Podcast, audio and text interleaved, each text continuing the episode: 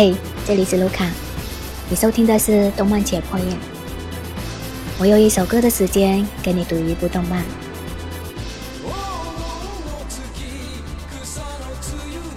关于爱情，你究竟喜欢一个人本身，还是喜欢一种预期、一种前进？喜欢一种未来对方有可能和你上床睡觉、结婚生子的可能性？很多人都说《千年女优》是爱情片，千代子为了一面之交的左一党，用尽了一生去追寻，直到死去也未曾再见面。但我不这样认为。影片中都自提到钥匙是开启最重要的东西，这就是导火线。在我看来，钥匙是开，是打开心门。人之自由的追星，因为在没有得到钥匙之前，千代子已经被邀请出演电影，只是他的母亲不认同。用他母亲的话来说，如此胆小的小孩，他的任务就是找到一个丈夫，接管糖果的小店，当然还有就是生孩子。女人可以通过在家相夫教子的方式来效忠国家。的有错吗？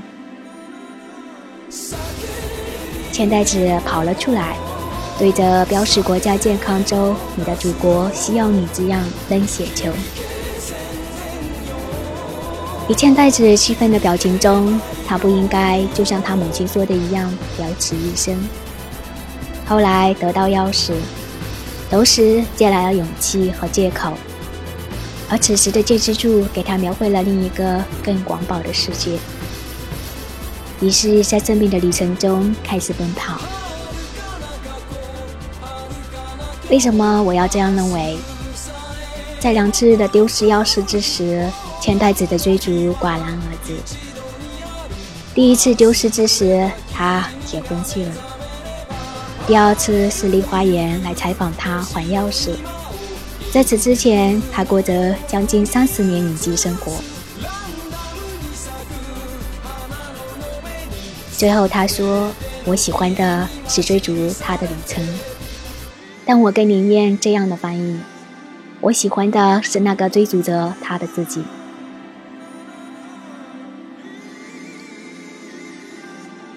我能说第一次看的时候我睡着了吗？待我醒来，已是韶和时代。后来我又陆续看了两遍。千代子家中茶几上摆满他所拍摄电影的海报，每部海报都颇有时代特色。如果将千代子的荧幕生涯连接起来，就是一部日本电影史。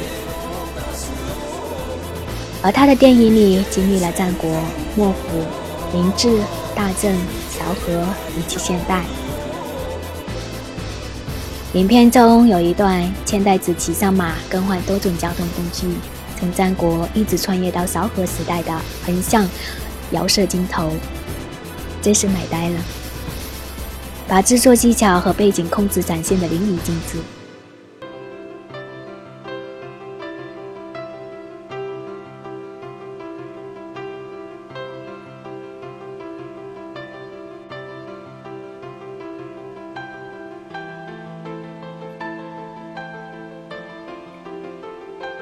以及六十七分钟后那段令人瞠目结舌的五分钟蒙太奇，这是一部可以让你饱尝到足够多的幻想一线时间天衣无缝的衔接视觉陷阱。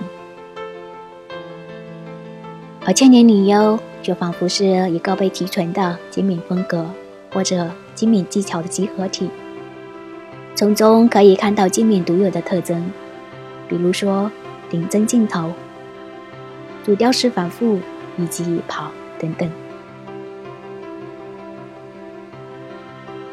如果说宫崎骏喜欢飞翔，那么金敏便是便是偏爱跑步的。跑步在金敏的作品中十分常见。他与其他人记忆群中的跑步不同，金敏的跑步镜头后大多带有强烈的动机。更像跑是变身的前奏，这应该叫跳轴，华丽的时间穿梭。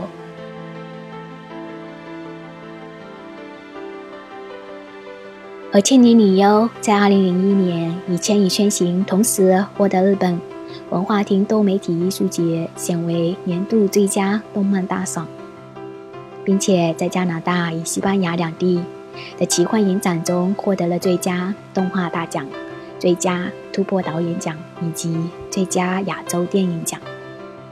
金敏也因此得到了以宫崎骏、大有克洋、押井守齐名的动画大师称号。节目的最后，我们来讲一个名词解释吧。什么是顶针镜头？顶针原来在文学修辞上是指下一季的开端和上一季的结尾重复同样的词性的词或短语句子，头尾缠连的修辞技巧。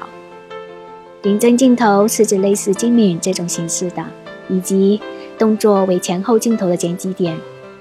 呃，前后镜头之间情节被跳跃，甚至几乎没有逻辑相关的镜头形式。